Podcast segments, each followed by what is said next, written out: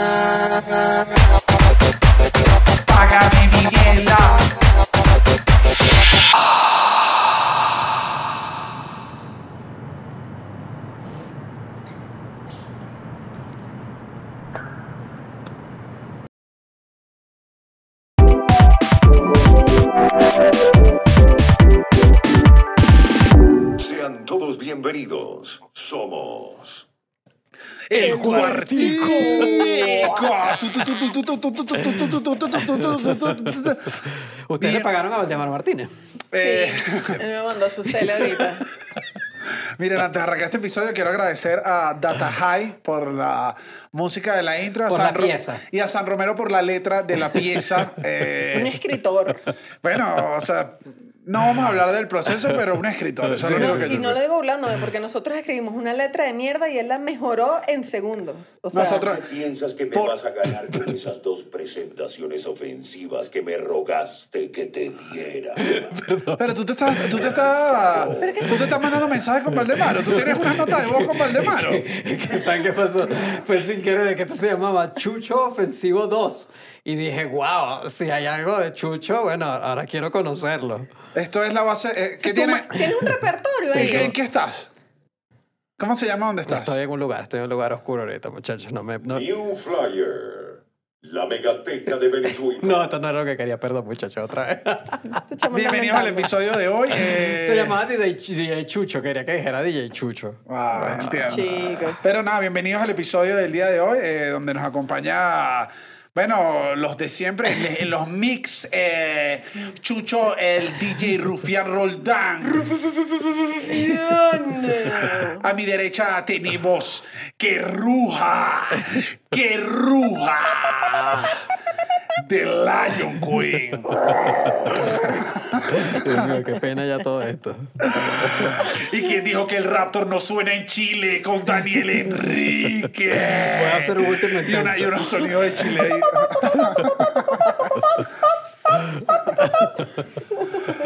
Así que bienvenidos al episodio del día de hoy. Vamos a estar hablando de, eh, de Changatuki. Vamos a estar Raptor hablando- House también, con- de- no, en verdad vamos a hablar de Raptor House, pero el nombre, el nombre se conoce como Changatuki. Vamos a hablar en el episodio de por qué a alguna gente no le gusta el nombre.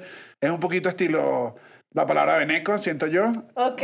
Tiene como esa historia, pero vamos a estar hablando de eh, la historia del Raptor House atrás, o que anda ahorita y en que va al futuro. Entonces, acompáñenos en este viaje. ¿Tú bailaste, alguna vez bailaste changatuki? No. No, bueno, mano, pues.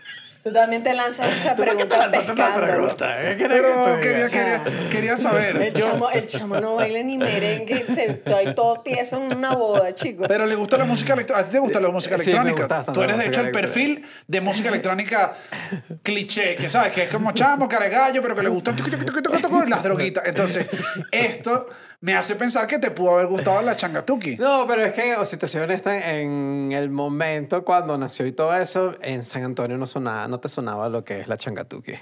Es que, esa- es que sí, era bueno, eh, era un poco más como hacia este lado de la mesa. Yo estoy cansado de que este chamo hable de San Antonio como que San Antonio era de fairy tale, como el pueblo de cara. es que sí es así. Vale, dos Pero- casas, habían dos quintas en esa mierda, eso no era nada, chicos. era- Dos quintas y un vendedor de cachapa. Eso es lo que había en San Antonio. Lo él es que habla- está confundiendo el latillo.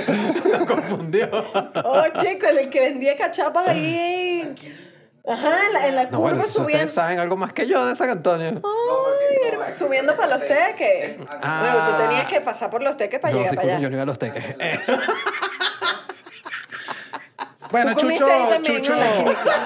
Claro. Esto, esto se ha puesto lamentable, lo que voy a decir. Yo en mi colegio, debo decir, eh, creo que cuando existió toda esta movida, ya lo vamos a ver bien como en fechas, pero cuando esta movida yo era joven, era muy pequeño y yo era el popular, eh, coño, sometido. O sea, a mí no me... Es que tú eres muy asmático. O sea, a mí no mi mamá, mi mamá, Sí. mi mamá oía la palabra matiné y se, las puertas se cerraban en mi caso automáticamente. no, bueno, Entonces, es que yo decía Martín, en mi casa me llamaban, era como una función de dos de la tarde para ver la sirenita. Claro, ajá, o sea, mi mamá bajo ningún concepto entendía lo que iba a ser matiné, entonces yo nunca llegué a ir a un matiné, pero tuve muchos amigos que fueron en el colegio donde estábamos, digamos que era un colegio un poco un poco más malandro del colegio donde yo estudiaba y se bailaba changatuki, de hecho yo creo que alguna vez lo he contado acá, cuando nosotros hicimos la fiesta de graduación, o sea, habían, a veces habían batallas espontáneas en mi recreo, Así. A veces. Claro, es que, porque habían, o sea, habían un grupo que, habían unos que eran más gallos, otros que no, y había un grupo que sí bailaba fino, pues, o sea, en verdad le metían. Y en la fiesta de graduación me acuerdo que las dos chamas más fastidiosas de todo el salón lograron organizar y recoger dinero para hacer lo que yo considero la mejor fiesta de graduación que ha tenido ese colegio.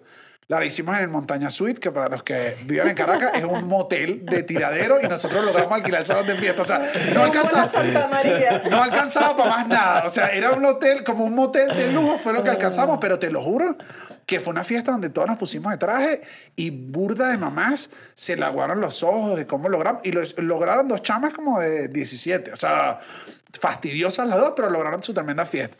Todo el mundo en traje, fueron las abuelas, no sé qué. Todo el mundo estamos ahí y de repente, como a las 2 de la mañana, la miniteca se soltó, fue de Raptor House y se armó un círculo donde además se me, fue lo bonito del círculo fue que se metió todo el mundo. O sea, los, los que eran fan de. Me acuerdo que había una chama en el salón que era fan de Nicole Kidman, imagínate. De Nicole, Nicole Kidman, Kidman. pero Ajá, Nicole y Kidman ella no, hablaba- y ella era como toda antipática así. y- Pero ya no entiendo, ¿qué su tiene que ver- carpeta, que carpeta ver Nicole que- Kidman. O sea, ¿sabes esas chamas que forraban la carpeta? ok. Esa chama se metió. O sea, todos hicieron olla porque dijeron, es la última vez que vamos a estar en quinto ¿Dónde año. está esa chama ahora? Vive en Ciudad de México, sí. es que está mal.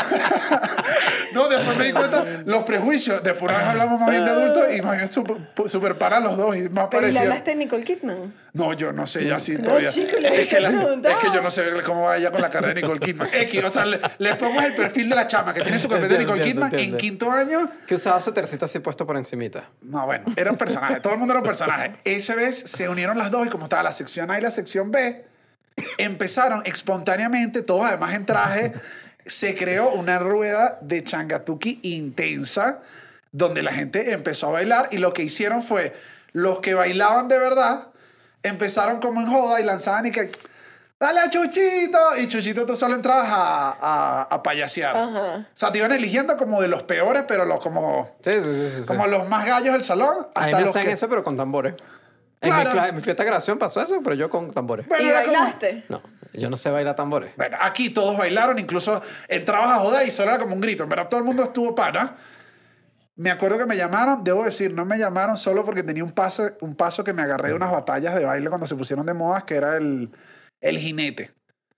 Era un paso donde tú haces, digamos, la demostración como que vas encima de un caballo. Y yo jodía con que ese era mi paso. Y decía, no, ese es mi paso. Y todo el mundo, en mi colegio me decían cachete. Eso es lo bajo fondo, para que ustedes entiendan.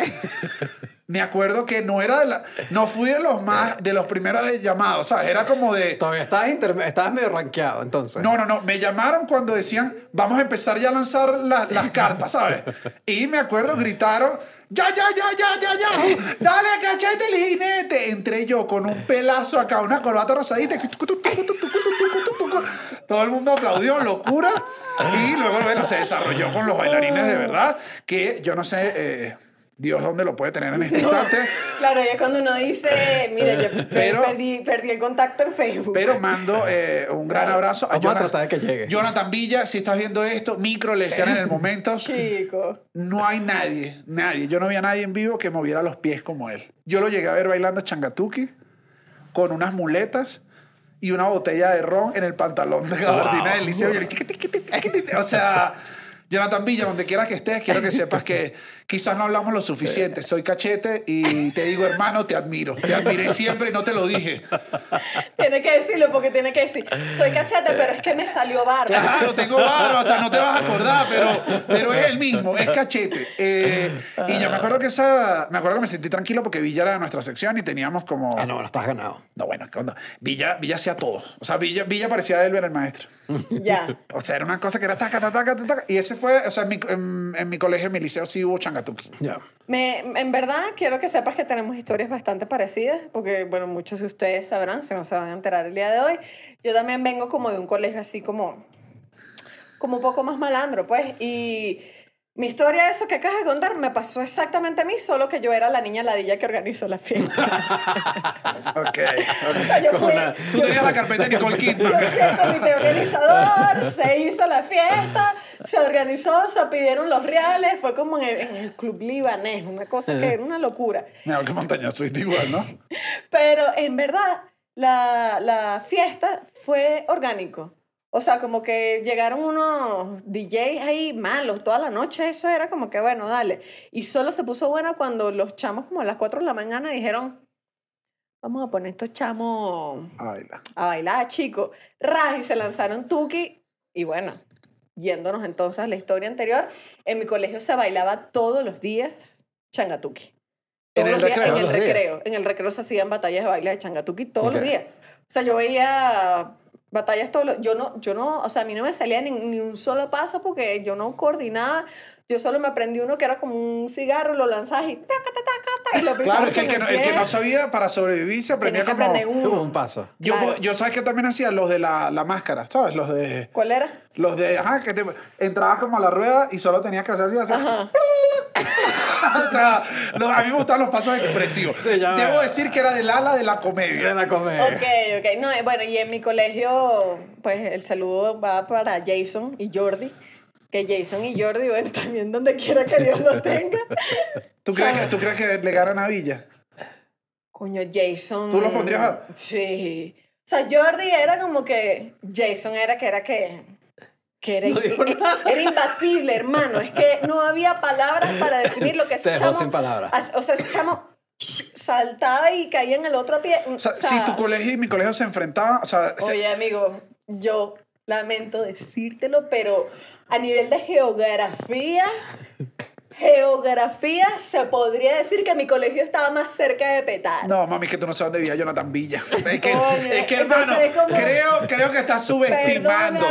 El padre de Raptor House no es de Petare, te lo estoy diciendo. O sea, aquí te lo digo de una. Lo que me estás hablando de un barrio grande, pero no me estás diciendo de dónde es, ¿vale? Ahora, yo debería aprenderme un paso entonces. Un paso, Un chico. paso al menos, voy a un intentar, paso, voy a intentar. Un paso, pero cuando vayas a tu, a tu fiestica electrónica, te lo tienes que lanzar, chucho.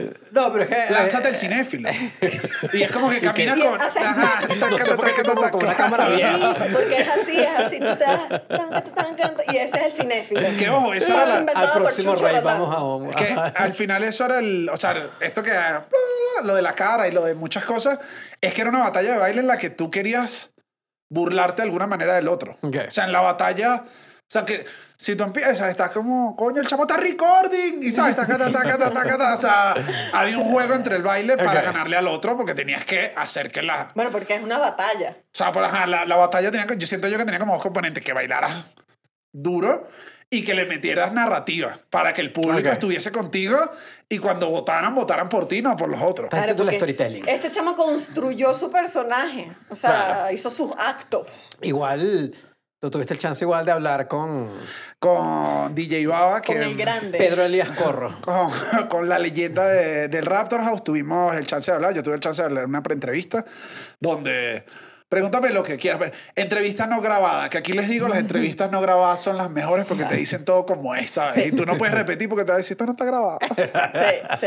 Entonces tuvimos la chance de, de, de ver la historia bien y bueno, tuvimos varios, leímos varios artículos y más o menos, coño, creo que la historia va por 2001. Arranca como por... No, un poquito antes, en el 90, y- en, a finales de los 90 ya el género estaba empezando a, a, a agarrar forma en A Caracas. calentarse. Sí. Siento que ahí todavía era como minitecas en Caracas. O sea, todavía era como, como poner una canción tras otra. Y era más como de changa traída, o sea, de electrónica de afuera, ponla aquí. A que eso me da risa, que eso es lo primero que hay que aclarar. Si alguien está viendo este episodio y no es de Caracas y no es de Venezuela, la changa no existe.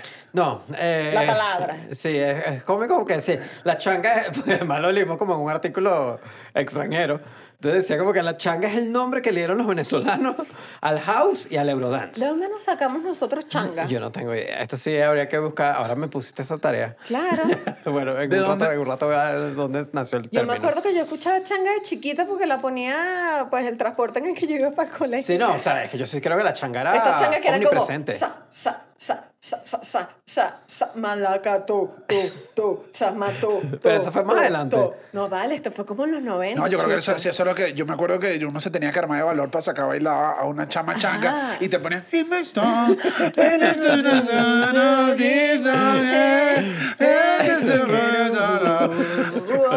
Estefanía León, su padre ha llegado. ¿Sabes? Y tú, coño, perdóname.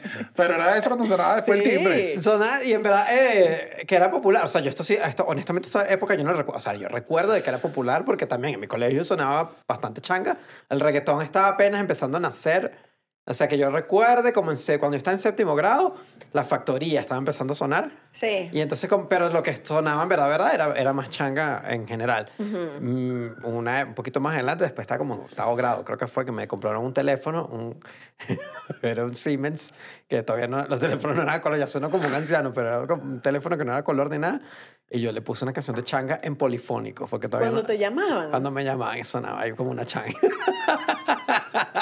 Satisfaction en polifónico, ¿sabes? No, no, era, era Darut eh. Sandstorm. No puedo poner una canción, pero era, creo que se llama Pero ¿y cómo canción. pues? ¿Es una Eh, changa famosa? tiri, tiri, tiri. No, que no la sé tararear, no la sé tararear. ¿Pero cuál es? Dame la letra, ¿cómo es la changa? No, es que no tiene letra. Ah, tú eras intenso de joven. Claro, el semen con puro... Con Chama, puro en esa época se metió unas pepas, pero era un antialérgico. No vale, pero esta canción es bien popular. Lo que no la puedo poner porque nos monetizan. Pero Sandstorm, sí, búsquenla ahí. No, Sandstorm la de bajo. Darut. Ok. Ese, ese era un clásico. Pero no, eh, Baba sí comenzó en los 90, en finales de los 90, en minitecas. O sea, él estaba, trabajaba allá en minitecas, que bueno, que eran estos, eh, eh, eh,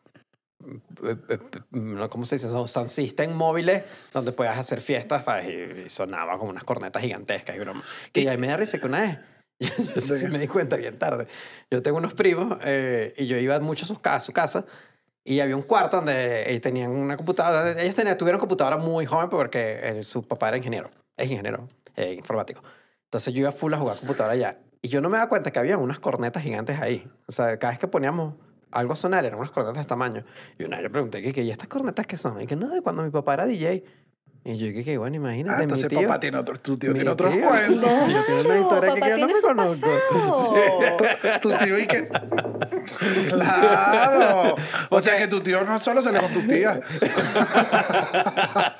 todo el mundo sabe que... Todo el No mundo sabe... sé, yo no sé cómo son los DJs. Los DJs son como los... Son como los, traviesos. como los marineros. Tienen, tienen, alguien, a una en- tienen alguien en cada puerto. ¿sabes? Ah, Sí. ok, ok. O sea, ¿Sabes que yo sí, yo sí creo que los DJs, la música de electrónica, al menos en el caso de cuando, bueno, sí, cuando vas a, a escuchar DJs a un lugar, es la disciplina que más se me ha parecido a los comediantes. Sí, porque siento, siento yo que cuando es un cantante de música mm, que van tu fan o, o sea, ajá, siento que cuando tú tocas eres una banda de rock, son pocos los lugares donde tocas donde la gente no te está parando. Ajá. Sea, son pocos donde la gente no va a ir a verte, ¿sabes? Ok. Eh, no es los lugares donde tú estás. El DJ, a veces hay una fiesta que tú llegas a esa fiesta y no sabes por qué fuiste como llegas a un show de stand-up. Y es deber del DJ De ponerte controlar a bailar. ajá. tienes que ir, saber cuándo bajarle para que vayan a beber más. Hay como un control del público que siento es similar al del. al Que, que tampoco puedes darle demasiado, no, No no, todo el puedes tiempo tener puede toda la, ser que yo creo que es lo que mucha gente cree de la fiesta electrónica que no lo entiende, que es como que eso es tunki tunki siempre. Sí, pero los tunki tunki tienen... Tienen olas, tienen cosas. Ajá, y tú dices, ritmo, wow, hay- sales de esta canción y dices, déjame buscar agüita Agüita. y regreso. No, y que honestamente se nota cuando un DJ es malo. Uno pensaría Sí, que no, que música ya que tú estás poniendo ahí, Bueno, porque si el DJ es malo, como el comediante malo, nadie se está riendo, con el DJ malo, nadie, está, bailando, nadie todo el mundo se fue, nadie está tripeando. Por eso me parece que son eh, disciplinas similares. Tú sabes que hace poco yo estaba en, en un concierto y estaba un DJ que dije, tenía tiempo que no escuchaba un DJ bueno. O sea, bueno de verdad. ¿Quién es, que- quién es este tipo? Y empiezo a buscar y es Diplo. Y yo que no. O bueno, amiga, también. te- ¿Descubriste a Diplo? Diplo cantando Diplo. y yo dije, bueno, escúchame Diplo. ¿Cómo que escúchame Diplo? Le dio una tarjeta a Diplo, llámame, llámame Diplo, que yo tengo el bodas, cu- 15 años. Diplo. Mira, pero, eh, pero esto, DJ, eh, DJ Baba está en, esto, eh, en este momento. De hecho, su lema, si lo oyes en casi todas sus canciones, no sé si todas, siempre dice baila. Porque su cuestión era, origen de las minitecas, era poner a bailar a la gente Sí. en fiestas. Entonces, sí había un componente de que esta música querías que fuera bailada de una. Que fuera, pues. que fuera de baile. El, Una pregunta, tú que, Cuéntame. tú que eres electronista, ¿hay música electrónica que sea para bailar y otra que no? sí. O sea, hay una música que es solo para, solo Sí, para escuchar. el- o sea, yo no soy muy fan del, del género, el ambient. eh, es como una que es súper soft, es como Ambiente es del, lu- meditativa. Ya. del lugar cifrinito. No, no, no, no, eso es como lounge. Esa es la Ese es diferente, ese es como lounge. Ambient es mucho más lento, es como más... No sé, en verdad no conozco mucho el género. La, es lounge, bien- lounge es para comprar muebles. sí. En tienda cara, ¿entiendes? Sí, Ese es sí, sí. Para, lounge. para llegar al rooftop Y- en el ascensor. Y en verdad, y en verdad música, le- Ajá. y en verdad música electrónica es cualquier, eh, porque eso lo dijo eh, Baba en una entrevista que vi, es cualquier música que pase por un medio electrónico que se genere por un medio electrónico. Entonces, en verdad, hay bandas que no son eh, técnicamente jungle, por ejemplo, es electrónica. Ya. Eh, o sea, ya ellos, Claro. ya ellos tocan en vivo y todo el rollo, pero su Pero ya uno se refiere al género como Eh. electrónica, como house, Ah. dance, techno, que son más bailables. pues. que son en los términos bailables. Está DJ Baba, está poniéndole todo el mundo esto. Baila. ¿Y eh, qué fue lo que le dan? Sí, que que DJ Baba trabajaba en una compañía, en una cablera, estaba trabajando en, en Los Naranjos de Caracas y un chamo de ese que le nombra, porque no Debe los que detalles. estaban hablando. Sé que están hablando y un chamo le dice, pruébate este programita que se llama Fruity Loops, que es un programa donde se hacen... Que yo le hubiese dicho, esto se come. No, bueno. No, echamos un CD. Coño, perdóname. Es un programa donde se hace música electrónica de forma que yo recuerdo era como una forma más, más fácil que live, más, menos complejo que un programa como complejo. Y bueno, de ahí Baba arrancó. Entonces, Le Baba- empezó como a meter ya como su propio Le estilo. empezó a meter a Es que crear le- sus lo canciones. aga- lo porque recuerda que el de Miniteca puede poner solo canciones. Porque pones canciones, o sea, hasta O sea, donde es que yo tengo entendido, cosas. ponía dos y las iba mezclando y Por iba eso vamos a, hacer, vamos a hacer unas diferencias aquí. Ajá. Está como el... No sé también, aquí no sé las diferencias, o sea, no sé los- la terminología, pero está el DJ que, bueno, el que te pone cancioncita y te, no lo estoy menospreciando, eh, y te, te va de canción en canción y está el que es como un productor, pues. Va, ya se estaba acercando, al meterse en Fruity Loops, ya se está acercando más a ser productor que es hacer mi canción, pues. O sea, Y que eso a- es lo que lo manda para arriba. Eso o sea, empieza a hacer, agarra todas las referencias de Chang de los 90 que tenía, con lo que había crecido, agarra así como el sentimiento, siente al barrio, el barrio le habla, ¿sabes? Entonces tú te asomas y dices, coño, Caracas está peligroso, ¿sabes? O sea, está duro y él empieza a meter eso en... Que en ese momento me da risa porque no es Raptor House, es lo que él está... Lo que él está haciendo, o sea, él no dice voy a crear un No. nuevo estilo ni un nuevo género, ¿sabes? O sea, lanza todo y la gente lo recibió bien. Se saca el, uno de los primeros temas que se lanza. Además, él tiene un montón de. eh, como un montón de pistas, algunas hechas, otras no, pero o sea, él tocaba full. full. Y eh, se lanza Las Lomas, que es una canción que era de una zona de Katia. En la que le estaba haciendo una fiesta. No, es la zona donde él vivía. O sea, le hace, como una, le hace como una especie de grito de guerra donde se hacían las fiestas, donde la hace, y la canción pega. O sea, la, la gente empieza a decir, coño, esta es. Chamo, esto es lo mío. Esta- las lomas de Urdaneta. Esta- Estas empiezan a hacer mis canciones y empieza como, ¡pam! ¿Sabes? Como que la gente lo empieza a agarrar y ahí el movimiento se va como, empieza como a, a agarrar un poco y esto se une con que en aquel momento, yo después te lo prohibieron muchos años después, había burda de matiné. Yo me acuerdo, a mí no me dejaron a ningún matiné nunca. Sí. Lo que dijimos al principio, yo le decía, una, me llamaba un matiné y me pegaba y me decía, cría cuervo y te sacarán los ojos. Y yo le llegaba a nombrar que era un matiné, ¿sabes? O sea, no, madre. Y matiné eran estas fiestas que eran para menores de edad. Sí, en mi casa era una discoteca para menores, pues en mi casa había, o sea, quien, quien sea del mirador va a identificar cuál era el matiné, era un galpón que abrieron, o sea, como que de camino a mi casa era una subida que se llama el mirador y de repente habilitaron un galpón, eh, obviamente creo que esto es mucho más adelante porque esto ya era como los 2000 y pico, los 2000 avanzados y abren ese matiné que era una fiesta a las 2 de la tarde, 3 de la tarde más o menos, entonces los chamos salían del colegio te cambiabas tu ropita, tu uniforme, te ponías tu pintica y te entras ahí a date duro. Pero oye, o sea, a mí tampoco me dejaron ir nunca. ¿A un me- matiné? A mí no me da. No, no, no, no, no me- o sea, no me da- yo, además yo era también niña galla, que es y que qué haces tú ahí. Tú No, no, es que yo, yo con mi cara me hubiese matado. Claro, ¿Sabes claro. que no, no, pues no. Que me acuerdo que, hasta lo recuerdo, alguna vez los matines prohibieron ir vestido de colegio. Claro, porque te ibas directo y después era como que no, te tienes que o meter la ropa en el bolso, cambiate, porque no puedes ir. Ibas hasta con el bolsito. Claro, no, O sea, además es clásico que tú sabes que el otro es del colegio, entonces se pelea Ajá. por la violencia. No, y que si te peleas, entonces, y respetaste la insignia sé. y no sé qué, y el cuento chino. Y no, ahí Nicolás, si que dame clase bien, va, que insignia estoy respetando, mi, ¿no? Mi respeto No. es el profesor de matemática que no pega La, tomado. pro- la profesora de geografía no ha venido en todo el año. Me va a decir que yo estoy respetando por darme uno- un beso afuera de la institución. ¿Ah? Estoy cansado, la profesora. Disculpe. Pero empiezan, empiezan como esta, estas fiestas, estos matinés, y empieza a agarrar auge. Todo esto hay que aclarar que es en. Es como creo que en el lado más barrio de, de Caracas. O sea, está ocurriendo en Petare, está ocurriendo en Katia, está ocurriendo en, en zonas donde no eran cifrinos. O sea, Sí. esto era lo, lo era, era lo raro y siento yo que además era lo que, lo que le da la característica al sonido, que era como que para yo en la época me acuerdo que full gente decía, pero esa música es toda fuerte, es toda como espesa, o sea, es una música como ácida, pero era el, era el reflejo de lo que, o sea, lo estábamos buscando en cosas, en, cuando estaba eso 2005, cuando estaba la música duro, Caracas era que si la segunda ciudad más peligrosa del mundo. Sí, y sí, era eso, o sea, había gente armada, había los problemas de barrio, están todos los problemas que existen, y era como esta música fue como el, coño, así suena, así suena, así está en un barrio, tienes que estar activo, tienes que estar, es rápido, era una música rápida. No, y honestamente siento que, que sí, pues, o sea, que fue un sentimiento que se, que se cocinó bien rápido en el barrio. Porque, ¿sabes que Tengo un recuerdo de, de justamente como yendo a mi casa, habían como dos niñas pidiendo cola, o sea, dos chamas como de 14, entonces le, di- le dimos la cola.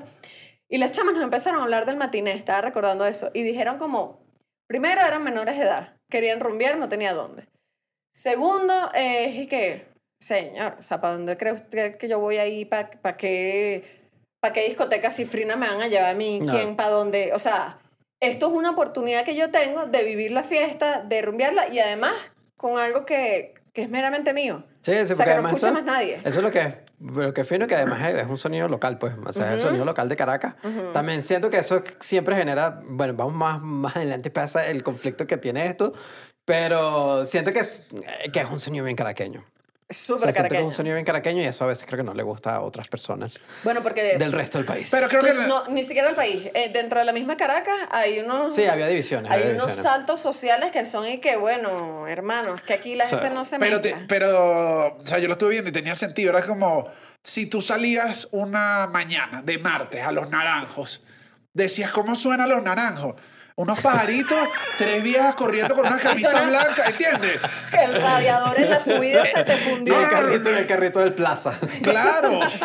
Y el caraján, una, una, unas mamás con unos coches. O sea, la gente decía como que eso no suena a Caracas y que no suena a tu Caracas privilegiada, pero en el barrio hay música, hay puerta abierta, hay, Hay música. sonidos. Ya las cervezas se están destapando. para que no sé quién tiene pedito con no sé quién, que ahorita no estamos en tiempo de paz. Se oyen dos tiros cuando tú sales al barrio. la, la corneta del autobús. Sales en cotiza, ajá. El autobús en esa callecita chiquita y dices, claro, es que no está sonando una Caracas igual. Y Sí. siento yo que eran los muchos. Muchas personas de otra región de, de Venezuela decían como que yo me acuerdo que les daba pánico ir a Caracas. Hay una gente que decía que no es que Caracas es peligroso y si era Sí era peligroso. peligroso. o sea, También es innegable. que, Sí, bueno, sí, sí. entonces, creo que era una música que reflejaba un sector de toda Sí, la gente. Totalmente, totalmente. Que era, que era duro, era espeso. El, además, después, lo que, lo que es fino es que es eso, que, que es un sonido propio, que fue como una derivación, que eso también pasa. Siento que es medio complicado porque tratamos, escuchamos de, de Baba, escuchamos de varios lados, leímos como que cuáles son las características intrínsecas del, Ajá, ¿qué es lo que, qué es lo que tú dices? Ese Raptor, Raptor. House. Ajá. Y hay un tema de velocidad, hay un tema Yo creo que la rítmico. velocidad es clave, porque siempre es taca, taca, taca, taca, taca, taca, taca, es rápido. Es rápido, el BPM es que es bit por minuto, es de 136 150, ¿no? hasta 150, es como que entonces es bastante rápida. Eh, Baba explica como que hay elementos eh, como afro en el rollo, pero no es como completamente del afro global, sino es del afro venezolano. Claro, O sea, tiene sonidos de tambores. Sí. Él explicaba que tenía full de tambores y venezolanos. los ritmos y como que la cosa sí tiene un sabor, la melodía tiene una melodía única que entonces es la que se le adjudica a que es el, es el Raptor House, pues. Que al final era como, creo yo, un tecno más tropical. Es un, tecno, sí. tecno más tropical de una religión que varios tenían. Brasil tenía, o sea, Sí. eh, Colombia tiene su propia versión. Este era como nuestra versión y era como, sí, como más tropicalosa. Sí. Y entonces, eh, que con esto les iba a decir que le decimos cómo se llama Raptor House. Eh, DJ Baba cuando arrancaba, él tenía como el tag de decir baila, baila, porque en verdad él hacía música para bailar. Eso era como siempre fue su insignia de toda la vida. Y él se llamaba DJ Baba de Raptor. Ya haciendo conjeturas yo acá, considero que Baba es el cocodrilito y de Raptor, ¿sabes? Era una especie de coco, ¿sabes? O sea, Sí. entiendo, entendiendo esa la analogía. Y cuando ellos, cuando arranca esto, como él decía, de Raptor, lo agarraron como era el Raptor House, o sea, la que ahorita si lo unes, o sea, música house, Raptor. Y eso fue lo que eh, hizo el nombre, que ahorita en la actualidad tú me preguntas y es tremendo nombre de casa de Game of Thrones. O sea, si están en una reunión, si están en una reunión y están los Targaryen sentados así y de repente le dice, con ustedes viene Estefanía León, de los Lannister, de Raptor House. Llegan los caballos y que taca, taca, taca, taca, taca, taca. Le voy a montar con unos cocodrilos. Claro. ¡Suéltala! ¿Entiendes? El logo, el logo igualito. Yo represento a la casa Raptor House, hermano. O sea, Sí me gusta. Y eh, eh, mientras estaba pasando Baba en Katia, en Petare, estaba Jirving. de Jirving, Ojalá que es, supiera silbar es mejor. otro, es otro, otro, otro personaje importante del, del, del género en Caracas, en Venezuela. Y después formaron el crew, que era el Raptor Crew, que era Jir- eh, Baba, Jirving, DJ Linares, DJ Deep, DJ Eliezer, DJ Armando y DJ Viaco. Que Viaco según, según yo la historia es como son Emilio y Laureano, ¿no? Sí, Jirvin Jirvin y Baba son Emilio y Laureano. Son Emilio y. Laureano De la de, la Changatuque. Sí, es, lo que, es lo que podría yo decir. Eso. Si alguien quiere saberlo así, es eso. Sí. Y Baba dice que eh, Viaco es el que creó el término changatuki por el sonido, la onomatopeya del tuki, tuki, tuki, tuki, tuki, tuki, tuki, y de ahí nació changatuki. Ah, el tuki, o sea, lo que diría una señora. Lo que- Ay, esa, ese tuki tuki. Ese tuki tuki. Es eso. Ah, que, que entonces iba con esto. El, obviamente, como era una música eh, que estaba en, en- zonas mucho más populares, en zonas donde la cosa estaba mucho más dura, se agarra este término, se le pone tuki, o sea, ese es el término que empieza a popularizarse porque era Raptor House y así lo veía la gente que hacía música electrónica y agarra el término tuki y tuki se empieza a volver como un- una connotación de algo, Peyorat- eh, se- de algo malandro, algo soez, o se sea, volvió peyorativo o rápido. sea, la señora, para no decir de mono, te decían tuki. O sea, eso era. Y era una palabra fuerte. Yo me acuerdo en un momento que era sumamente fuerte y era eso, era como peyorativa duro. O sea, lo que pasa es que yo creo que se, se confundió, ¿sabes? Porque obviamente eh, como que el Tuki empieza a desarrollar todo este estilo, incluso estético, Sí. ¿sabes? Eh, colores, pantalón tubito, eh, los zapatos anchos, la gorrita lentes. plana, los lentes, ¿sabes? el como que con color. se desarrolla como toda esta estética Tuki, que, Que- viene, que viene de la música. Que, le- que la estética tuki, si me das más para atrás, creo que decíamos que era, venía del Eurodance. Y en Europa era full común estos zapatos grandes y el pantalón, pantalón medio pegadito. pegado. Yo asumo que el tuki, estés yo echando conjetura, le metemos la gorra plana por el béisbol.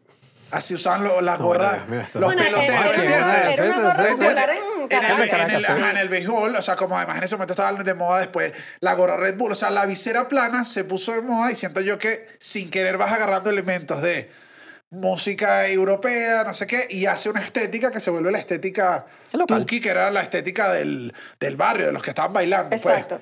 Y creo que se le junta O sea, con que esto empieza a pasar y con que, bueno, la, la- hermano, la inseguridad de Caracas estaba desatada y se une con que malandros de verdad adoptan también la estética. Entonces se une con, claro, te roba un malandro y el tipo tiene esta pinta y Eric, ese es un tuki. Y es que no, o sea, lo que pasa es que, bueno, capaz sí, el tipo le gusta y tripea. Capaz, de hecho, también el tipo- le gustaba su chacatuki y le gustaba también robar Sí, y le gustaba robar. El bicho estaba, bueno, en los malos pasos, se diría en el, estaba en los, ma- en los malos Pero no pasos. eran todos, pues. Pero no eran todos, obvio que no. Lo que pasa es que todo el mundo entró como de un mismo saco Sí. y se asoció todo, ¿sabes? Como que si tú estás vestido así y te gusta esta música, tú eres la misma persona que está aquí, que está... Bueno, también- Se le, se le dio al Tuki la característica de malandro cuando ser Tuki era que te gustaba la- el Raptor House, que te gustaban los, los, los. Jordan grandes, que me da risa que toda esa cuestión, y yo siento que bastante la estética caraqueña, al menos hoy en día, sigue siendo medio Tuki. O sea, los pantalones pegados en Venezuela, en Caracas nunca se fueron. No, no que se fueron. No. Nunca, nunca se fue el zapato pegado y, los, y lo- el pantalón pegado y los zapatos anchos. Nunca se fue. Yo he O sea, visto a esta gente escribiendo que, ¿qué es eso de los pantalones anchos, vale? No, no, no, no, no, no, no, no. Todo el mundo, Claro. todo el mundo en Venezuela ama los pantalones pegados. Claro, ajá, lo aman. Y eh, me da risa que, que eso. O sea, si tú ves a alguien, cifrino ahorita, que la- logra comprarse unos, los, los Jordan estos botas, con unos pantalones medio pegados, y que, hermano, hermano, hermano, eso es tú. Pero se le dio la característica de malandro y Sí. durante mucho tiempo entonces crearon estas divisiones y se empezaron a quedar como estas divisiones en las que siento yo que caen burda de veces la sociedad y durante la historia lo hemos visto mil veces, que es esa música crea malandros. ¿Tú qué crees que esa música está adoctrinando gente para que salga a robar? O sea, o sea más bien Bueno, pero es que sí, hay un... es como hay- hay- es casi de señora diciendo el rock es de Satanás. Ajá. es que exacto, siempre es lo mismo. lo mismo. Este videojuego y esta canción. Lo que pasa y- es que el, el sabor local venezolano, eh, al menos el Caraque- al menos hablo por Caracas, es el clasismo. O sea, ha sido toda la vida. Es como una cosa, incluso después que yo siento que fue medianamente superado, porque bueno, porque todo el mundo se vino para abajo. eh, y se superó por eso, porque todo el mundo estaba pasando trabajo, eh, ya volvió. O sea, siento que está Claro. volviendo otra vez, el clasismo está durísimo en Caracas y siento que volvimos como a, misma, a esa misma época de, de ese momento que es, y que es que esta música no, y entonces sí, había como una super separación. Venezuela siempre creo que ha tenido demasiada, al menos Caracas tenido demasiada separación de clase, bueno, uno física, o sea, Sí. comenzando por ahí, y después eh, además cultural, entonces eso, nació esta música, todo este rollo, bueno, imagínate, el este de Caracas dijo, aquí no pasarás, aquí el no pasarás. horror era era, era era el horror, pero el término se quedó. O sea, el- es más conocido Changatuki que Raptor Que House. Raptor House, sí. O sea, Sí, como sí. término. O sea, como Sí, sí. término. Si quieres hablar la Changatuki, lo hablas. También pasa que Chacatuki está en español. Yo siempre digo eso. En español todo pega más. Se entiende, todo el mundo entiende qué estás diciendo. Sí, sí, Ah, sí. verdad, ¿eh? no me había fijado. Claro, Raptor House no es en español. No. Pero es que las clases inglés me están sirviendo. Ya no. Ya no. Ya. Ya. How do you say? La casa del Raptor House. No supe traducir Raptor, ¿viste? La casa del cocodrilo. ¿Cómo es, ¿Cómo es que se llama? Pero arranca, arranca este movimiento, como dice Chucho, ya habían como otros exponentes.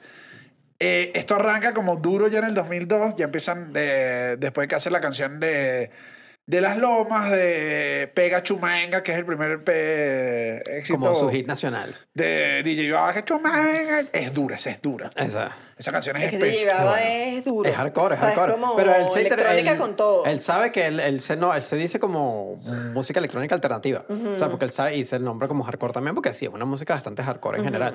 Que a mí eso es lo que además me, me encanta del género, en verdad. Que yo siento que Venezuela, aquí capaz hablo del desconocimiento, voy a hablar música popular. Ya la música popular, ya sea reggaetón, merengue, lo que sea que sonaba en Caracas o suena en Caracas. Y siento que nosotros no tenemos mucho hardcore. O sea, hardcore dice música hardcore como... digo música como el equivalente de unos suecos que escuchan metal. Bueno, hermano, no sé. Canciones como Mi Niña Bonita pegan duro. No ves, Eh, eh, Duro, pero mi niña duro, bonita, yo duro. creo que es el, es el ejemplo. Nosotros nunca hemos tenido Merengue reggaetón, ripiado. re- no, reggaetón, nunca tuvimos ni merengue ripiado ni reggaetón del duro. Siempre Ajá. fue como suavicemos Todo, todo. siempre es bailar, todo siempre está ta, y nunca ves como que cuál es la ola del... Obviamente Muy hubo, caribeño. hubo sus olas de, de rock y broma, pero siento que no tenía el sonido de Caracas y este sí, este es como un hardcore que tiene sonido de Caracas, por eso eh, particularmente es que a mí me parece finísimo. Bueno, arrancan, arrancan esto, eh, le dan las gracias a varios sitios, ellos empiezan como, entre que están haciendo su música, se empiezan a unir varios DJs, eh, crean como el Raptor Crew y empiezan a hacer unos, unos matines duros en Hipocampo que me da risa porque Hipocampo era un sitio de salsa, era para allá Ok. bailar salsa. Era un sitio salsoso de Oscar de León, de salsa mucho más espesa, que no es la salsa, que es la salsa que hoy a Caracas, Bueno, que la gente ve como salsa malanga. Eso puede ser más hardcore. La- En la salsa sí había la salsa Sí. espesa. Sí. Sí, sí les llegamos a una salsa más... Sí, que es más, de, más en vivo, La es más como un jazz hardcore, así. Ese mismo espacio que estaba acostumbrado a esa salsa le volvió a dar espacio a, a ellos y empiezan a hacer los matinés. En ese lugar los matinés empiezan, bueno, eso se vuelve la locura. Si usted no estaba en el matiné, no estaba, se crea el Raptor Crew y empieza ahí todo para arriba.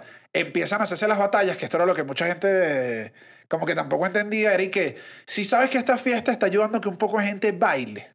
O sea, en vez de estar lo que tú crees que están haciendo atracando a todo el mundo, aquí hay gente que solo está bailando y viene a bailar. Y ya. Entonces, más bien era una oportunidad de sacar gente de malos pasos. Era como que vamos a bailar, se empiezan a crear como esta. Después se empieza a popularizar duro y se empiezan a crear batallas entre zonas. Y aquí es donde vienen las canciones. Hay una que es pacotiza, o sea, como eran batallas de zonas, empezabas a hacerle la canción a la zona para presentarla Claro. antes de la batalla, que la batalla consistía en una batalla De baile. clásica de baile. Pues te toca a ti un poquito, me toca a mí. ¿Quién lo diría, no? Bien High School Musical todo. Claro que era lo Tremenda cómico. serie, Claro, pero imagínate. Demuestren, demuestren su talento, Bueno, pero es que chicas. ustedes saben, yo detesto, de- perdón, yo sé que yo dije desde hace muchos años, dije que no iba a decir cosas que odio. Me puedo permitir esto porque esta está tan, tan en mi fondo, en mi corazón.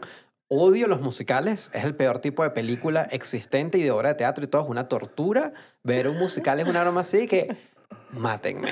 Ahora, hacer un musical de merengue, mi sueño. No, bueno, Claro. chucho. Pero no puede llegar al musical de merengue si no te has visto los clásicos. Los clásicos. Sí, yo el, el musical de, de, de Raptor House, bueno, imagínate, imagínate. Hay que ejecutarla. Hay que hacerla. Eh, sigue, o sea, creo que sigue ya a partir de acá empiezan a sacar puros éxitos palos. O sea, unos y otros. Siento yo que DJ Irving es mucho más cómico en. Eh, es, es que es menos hardcore. Es menos. Es más pop. Es más, yo siento que es que es más, es más bailable, es más, es más light. No sé si más bailable, es menos hardcore. Yo siento que Porque más- Diva es bien bailable. Pero es- sí, sí, exacto. Pero quiero decir bailable en amistosamente bailable. Creo que es más digerible. Es más digerible. Es más digerible. Como que siento que DJ Baba es para quien le guste la electrónica y esté Ajá. entendiendo todo el ta- ta- ta- todo lo que está sonando.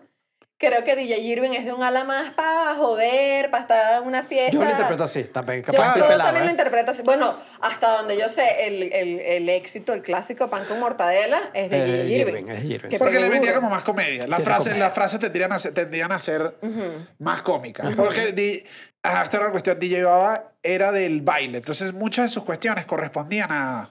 A cómo reacciona la gente. O sea, él mezclaba mucho eh, lo que está, se está viviendo.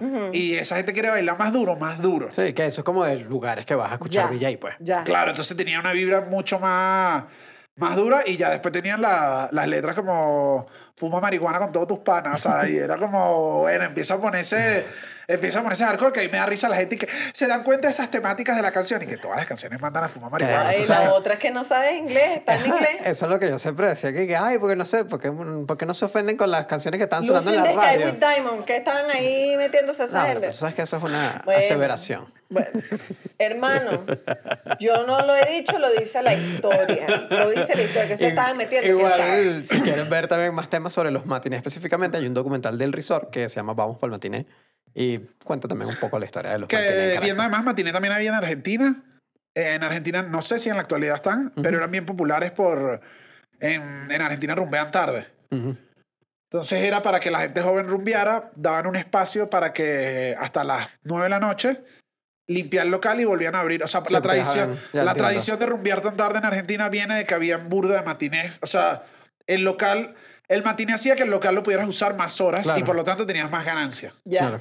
Ya. Entonces era como... Está bueno. Claro, era para- después limpiabas rapidito y decías, viene el turno de la noche que Viene sí la viene- siguiente tanda. Que viene la gente, la- que vienen los viejos con dinero, ¿sabes? Porque al principio eran puros niños que pasaban unas botellitas escondidos. Chico, pero de vez en cuando se invertía su platica y Se arma, eh, están en este eh, crew, se hacen competencias, está el Failón, que es una competencia en 2003, donde ya habían competencias de quién estaba arrancando los mejores DJs. Siento yo que en este momento todos intentaban pegar su canción, el- la movida estaba, habían fiestas, habían exponentes que además ya estaban, lo que decías tú, ya no era poner una canción de otra, sino como Haces hago canción. mi canción original con, con letra que esté diciendo algo, entonces por eso empiezan las canciones, lo que les dije antes, como cotiza, o sea, que le hablaban a ciertas regiones para que, para que lo agarrara. La gente lo amó, yo me acuerdo que en mi colegio les daba. Viene, viene un punto de inflexión, 2008. Mira, palabra cuando cierta. las cosas son ciertas. Es así. DJ Baba dice, se acabó, yo me voy. Se retira. Se retira. todo el mundo que no, que no, ¿qué está pasando? ¿Qué está pasando? Eh, esto coincide con un momento que es raro en la historia, pero es que eh, ciertos sectores ya un poco más cifrinos, eh, más fresas de la ciudad, se ven interesados en la música. No lo veo, yo tampoco. No lo veo como mala Yo no lo veo eh. mal porque fue una manera de expandirse. Sí, aquí, bueno, aquí les voy a contar esta historia. Esta, esta es tu historia. A partir, a partir de la parte cifrina cuando Chucho habla de su conexión con la Changatuki. Cuéntanos, Chucho. No, lo que pasó fue exactamente, justamente, no en el 2002, pero 2011, empiezo a trabajar en, en donde yo trabajaba, en esa época, y en el piso arriba estaban justamente eh, Pox y Pacheco, de Abstractor, que era de los que era este otro crew, llamémoslo más cifrino, que agarró, incluso no es que agarró, obviamente agarró elementos de todo, porque agarró la música, agarró todo, pero trató de popularizarla a un lado más cifrino. Yo siento que no vino de un mal lugar, de ningún no, no, tipo. no. De hecho, si bien el documental eh, Quiere Tuki, no recuerdo cuál de los dos es, creo que es Pacheco, el que dice como que vi esto que sonaba en mi ciudad, Ajá. es mi ciudad, ya me encanta la electrónica y, ¿sabes? Consumo electrónica de todos lados, porque no voy a consumirla de mi lado Sí. y más si yo la estoy haciendo, déjame hacer a una que estoy más cercano, quieras o no, porque también siento yo que a veces ocurre lo contrario, que es como ocurre el todos los cifrinos, no, que es puro, todo lo tú que es malandro, y al contrario, todos estos que no, todos ustedes son cifrinos y tú no puedes hacer esto. Y ahí Exacto. que un cifrino también le pegaron un quieto, tú también ibas con los vidrios, también ibas con esos vidrios sin sacar el teléfono, también vivías una Venezuela. Ve- ve- y, violenta. tam- y también me pasa que, que es y que, bueno, o sea, si es el sonido de tu ciudad también como es esto, como que, bueno, ¿por qué va a estar prohibido explorarlo? Por un tema de clase, porque entonces si no, es como que, si se supone que es como sonado, como suena Caracas, todo el mundo debería poder explorarlo, creo yo. También aquí Sí. estaría interesante saber el otro, otro Ah, ángulo de esto. Pero bueno, de ese lado, en el piso de arriba, se estaba haciendo todo este nuevo género, no este nuevo género, o sea, toda esta nueva versión de él, la changatuki, todo esto, obviamente era levemente diferente, sonaba levemente diferente. Yo creo, yo, a- algo que, que creo que no mencionamos y sería fino, que es como, esto igual era música que no cumplía con discos, también siento yo que en algún momento tiene que venir la parte, venga de los cifrinos, venga de que en alguien, de que tienes que industrializarla, no sé, o Exacto. empaquetarla un poco mejor, porque todo lo que ocurría de la, Era de la changa, de la Era changa full tuki clandestino. Era clandestino, eran, yo vi hasta, no me acuerdo ni qué documental lo vi porque vi un montón de cosas, pero Henry Fashion, que era un, un puesto de vendedor de CDs pirata, que él, como vendía bien, los DJs le decían, esto es lo nuevo, y los chamos llegaban buscando Raptor House, Ya. y él los distribuía, o sea, era él, la distribución venía Sí. de un bubonero, y Bueno. eso... Es que también era, era muy difícil. O sea, es que es- si es un género que está surgiendo en, en, en los barrios, en una gente con un poco de menos acceso económico, es como que, hermano, esto es lo que yo hago. O sea, ¿cómo tú vas a industrializar eso? era difícil. Pero Claro, no vas a meter en récord lana que Bebe no dijo ¿cómo vas a meter récord. Pero es que justamente Exacto. esto lo contaba Baba en hay una entrevista bien fina si quieren ver más sobre el tema en un par de vainas de Ali Morales que está en YouTube que donde entrevista a Baba y él justamente dice como que las, no, las tiendas no le dejaban vender eh, Claro, porque además era como que, porque además no. venía todo porque eso sí si hay algo ahí aquí sí no me importa ¿A quién le Sí, vas a tirar? Hay una industria que era inmamable en Caracas, era el gatekeeping, como lo llaman musical. O sea, como que los que se creían los curadores de lo que es la música venezolana. Habían figuras en Venezuela que eran muy curadores de qué es lo que es aceptable y qué es lo que no es aceptable en la música venezolana y evitaba que mucha gente entrara allí. Ya me quiero saber ahora esta chisma. Apaguen esas cámaras para que Chucho diga quién es nombre y apellido. Bueno, bueno. Eh, pero había, esas figuras existían, en verdad. Entonces eran gente que bloqueaba que ciertos estilos musicales florecieran en Caracas. Entonces Baba dice que justamente los primeros 100 discos se regalaban en los matinés. Claro. O sea, se regalaban y después de los 100 se vendían. O sea, después de, de los 100 Claro. Que eh, ojo, se vendía. ojo, hasta donde yo tengo entendido que es algo que hemos mencionado en episodios pasados, esto también pasaba con la industria cinematográfica. O sea, si eh, una vez escuché a, a Marcel Raskin diciendo que, que le vendía sus películas a los buhoneros y le decía como, mano, aguántamela ahí, deja que esté en el cine un rato más y luego la lanzas tú. O sea, era todo... La manera de acceso de la gente al contenido que se hacía dentro de la propia Venezuela era pirateado Era, siempre. era, muy, era muy artesanal, en verdad. Y es eso. Y es como que era artesanal en que se regalaban los primeros 100 discos y después, bueno, después se vendía el resto, pues. Entonces, como que era un poco gente con unos quemaditos de baba, pues. de- Que ahorita son como una, que ahorita además son como unas Claro, reliquias. si, ahorita son como consigues unas el, reliquias. si consigues el que es, que- coño, que además viene una chama en bikini siempre. O sea, esas portadas, esas portadas, tú sabes cómo eran esas portadas. Pero Entonces había eso, si sufrían bloqueo de la forma de popularizarla es bien complicada. Entonces aquí es cuando yo digo, bueno, el otro lado, el lado más cifrino, por, con las cosas negativas que pudiera traer, porque obvio hay mil temas negativos que puede traer esto. Dentro de todo estaba exponiendo un grupo de la ciudad que estaba negada o no, ni siquiera sabía que existía a este género que era local. Entonces eso no me parece malo.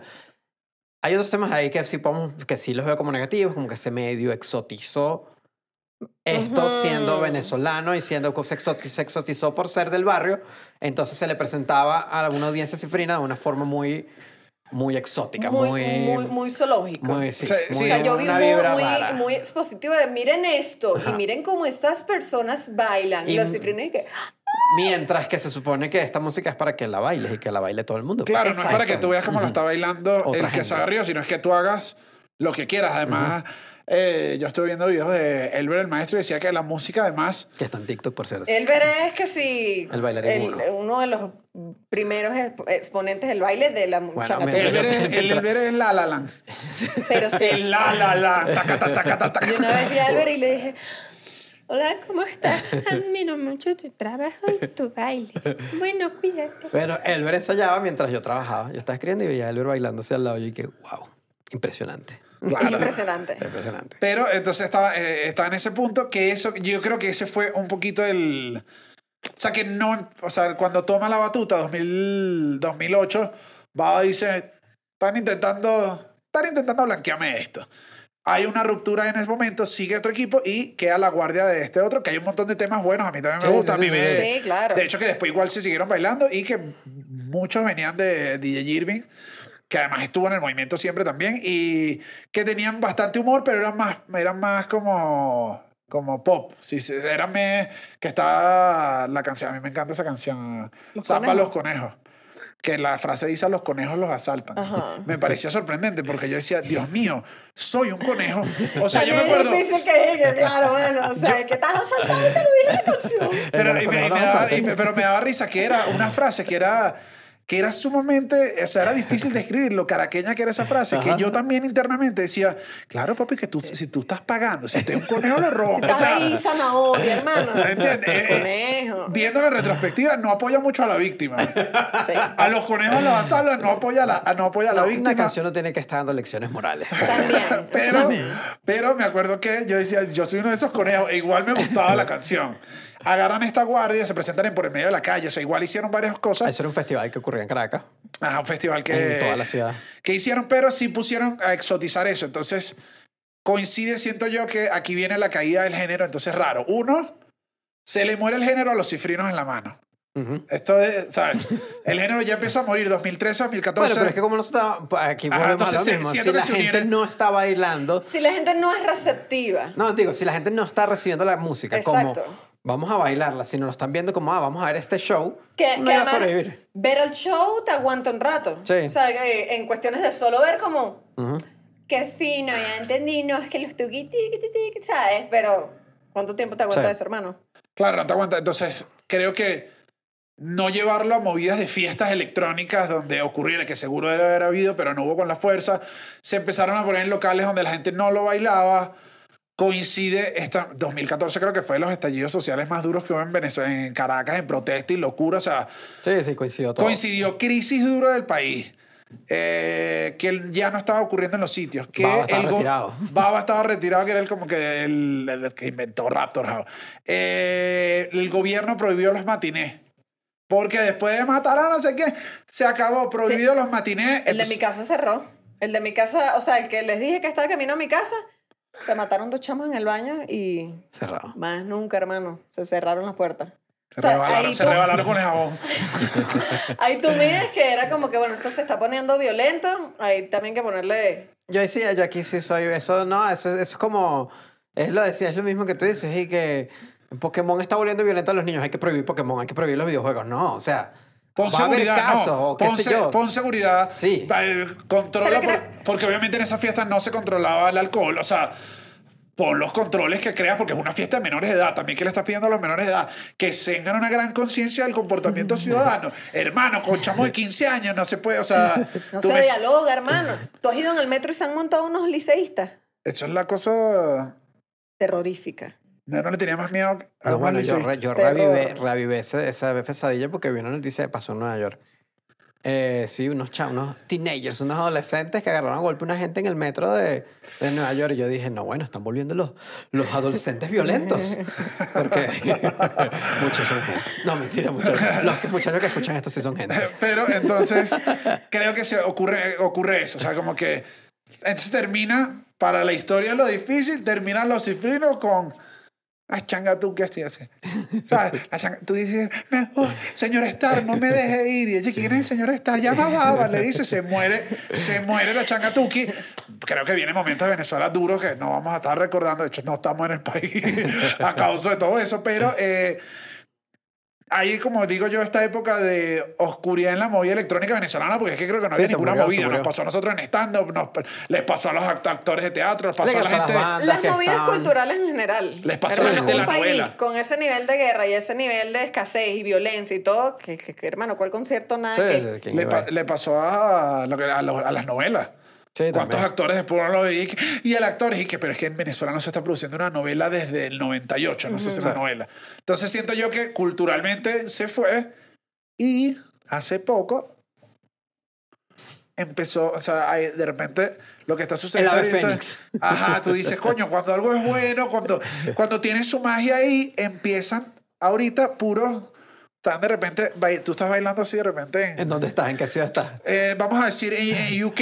Estás en UK. En el Reino Unido. En United Kingdom. Ajá, estás tú en UK. Es que no ¿no? sabe, es que no sabe español ahorita. Ajá, recuerda.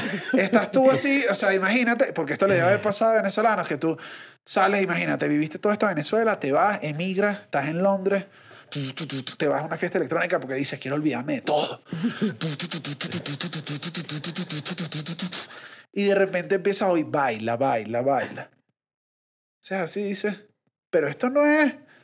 Dale, dale, marico, que ya nos drogamos, dale. Ok, sigues bailando. Luego llegas a tu casa como a las 7 de la mañana y dices, ¿quién fue lo que sonó? esto está sospechosamente descriptivo.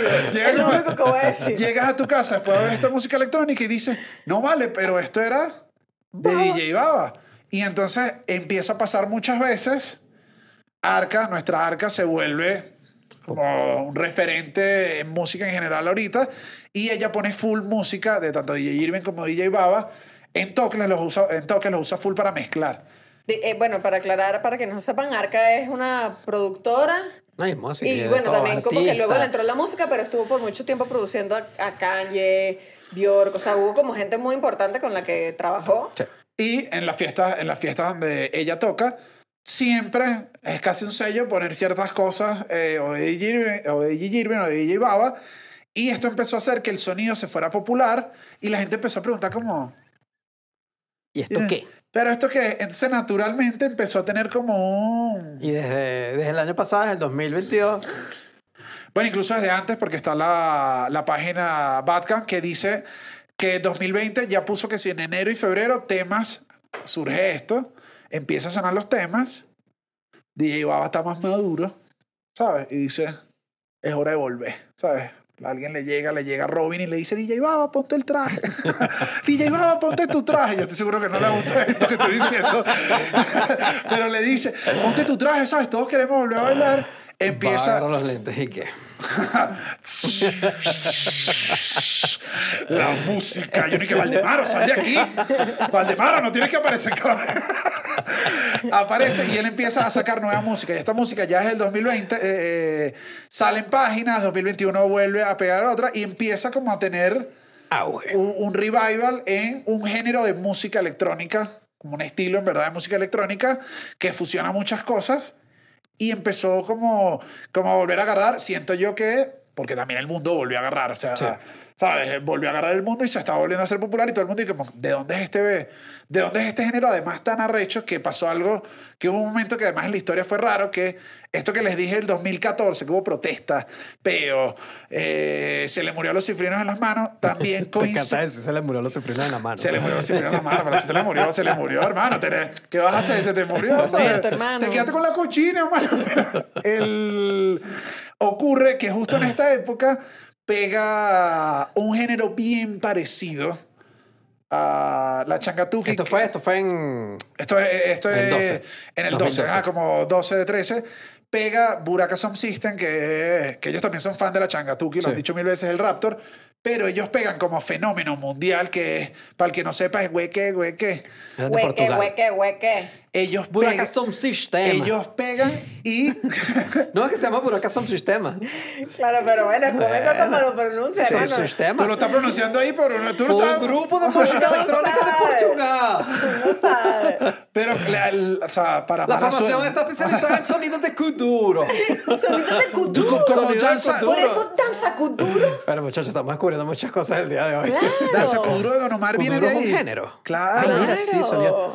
El kuduro é um gênero musical o baile procedente de Angola. Se trata de um estilo influído por géneros como songura, el afrobeat, el kinsoma, el semi y la raga. Obrigado. Mueve. Bueno, para bien y, para bien y mal, estos, estos chamos pegan y se parecía, tenía ciertas similitudes con lo que se estaba haciendo Sí. en Venezuela. Y esto fue un fenómeno que, por más que ellos intentaron, o sea, porque Buraka sí tuvo participaciones y Pito Fueron Bailarines, dijo mil veces, dijo mil veces que, No, es que la que les gustaba. la- pero ellos la partieron tanto que fue como quedó opacado en lo que era la música un poco electrónica, todo lo demás. Y durante mucho rato el sonido de nosotros podía irse. Alguien no muy experto decía, ah, eso es lo mismo que este. Ahora, un poco años después, vuelve a sonar y es que estamos otra vez.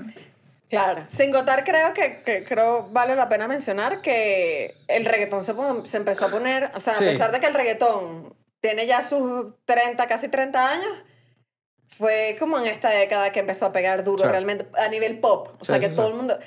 El género también pisa otras cosas. O sea, es como que ¿quién quiere escuchar la electrónica ahorita cuando estamos en este momento del mundo? O sea, creo que naturalmente llevó a que la electrónica tuviera un bajón. Yo creo que la electrónica no muere nunca. O sea, ese es mi... mi- Creo que siempre Porque tiene además, como... Electrónica no es un género, son mil Es un sentimiento. son, son mil géneros, pues, o sea, es como que la electrónica no es una, es como hay mil tipos de electrónica y siempre resurge, o sea, es Sí. como que se apaga un rato, pero igualito sigue ocurriendo, o sea, siempre sigue ocurriendo como cualquier otro género también, honestamente. Así por que yo digo que el rock está muerto. eh, Siempre. igual hay rock ahorita, lo que pasa Está es que no Miley está... Cyrus dándose duro ahí. Está Miley Cyrus ahí tratando de salvar el rock. Levantándolo. Pero está ahí, todavía, todavía está ahí dormido el rock. Todavía no es el momento del rock. Capaz en unos. Porque seguro pasa otra vez. En 10 Cinco años, años. 5 años otra vez regresa el rock. Yo siento que la electrónica, como cualquier género de la electrónica, siempre pasa igual. Es como que va así, va así, de repente huele.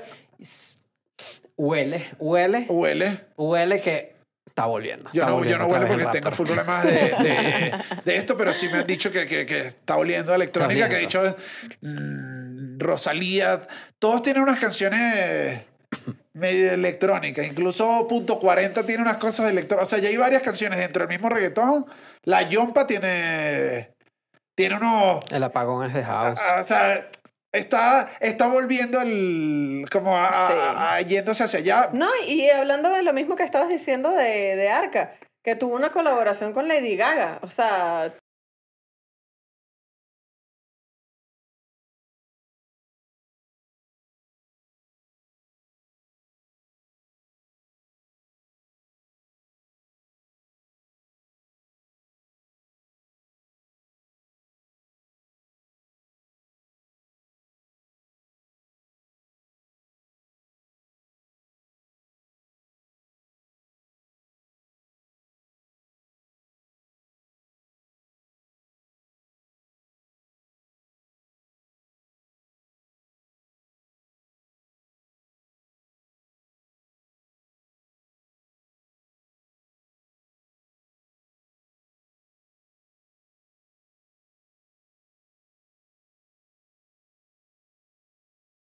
Igual, eh, algo que acepta el mismo Baba es que su música estaba difícil de conseguir en general, porque como eso, como mucha música en vivo, como todo venía de un rollo underground, de unos discos que se pasaban en plataforma, estaba difícil de conseguir. Eh, desde hace un rato para acá ha estado subiendo todo, está en DJ Baba TR, en Spotify o Apple Music o lo que usen, y hay compilaciones. Eh, hay una que yo revisé que es Who Raptor House, que está súper sólida. O sea, súper, súper sólida. Entonces, nada, siento que, que eso, que no sé si vuelve a ocurrir eh, en los barrios, pero sí siento que el Raptor House ahorita es que va, lo vamos a oír, se está oyendo en el mundo, lo está oyendo en un montón de lados, eh, ya va, va a estar en un montón de lados, tocando, hace poco tocó en Colombia, va a estar tocando acá en México, o sea, siento que al menos la música sí va a quedar como, como un género ahí y, y yo creo que nada, que la aprendamos a querer, es nuestra música, es caraqueña. ¿Qué te parece? Me encanta. Más historia, documental Quien quiere Tuki, está en YouTube también. Hay y, mucha información. Y cualquier información que se busquen, así que bueno, cuídense. ¡Ya, ya, ya, ya, ya, ya! Llegó la hora de decir adiós. Es hora de marcharnos. Tenemos que ahorrar energía para la próxima rumba. Hay que dormir. La jeva me está esperando. Chao. Váyanse directo para sus casas. No inventen. Los queremos mucho. Sayonara. Arrivederci.